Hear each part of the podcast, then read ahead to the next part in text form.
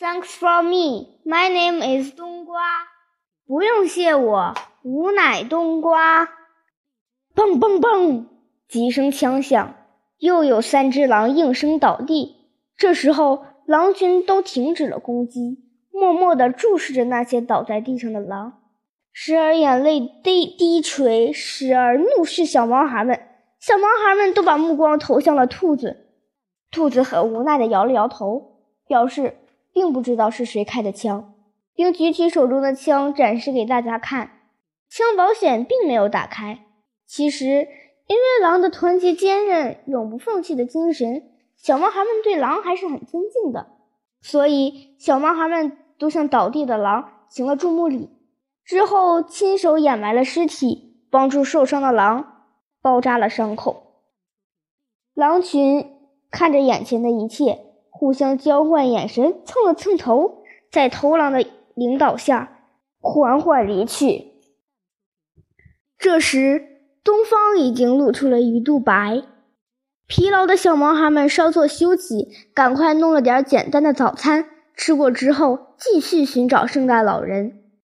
穿过森林，越过边境。小毛孩们来到了千湖之国芬兰。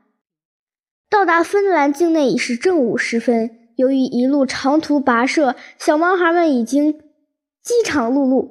一想到美味的西红柿熏鹿肉、盐焗雪鸡、烟熏波罗的海的青鱼、炭烤波罗的海鲑鱼、鱼子三文治等，顿时又精神抖擞，浑身是劲儿。特别是西红柿熏鹿肉。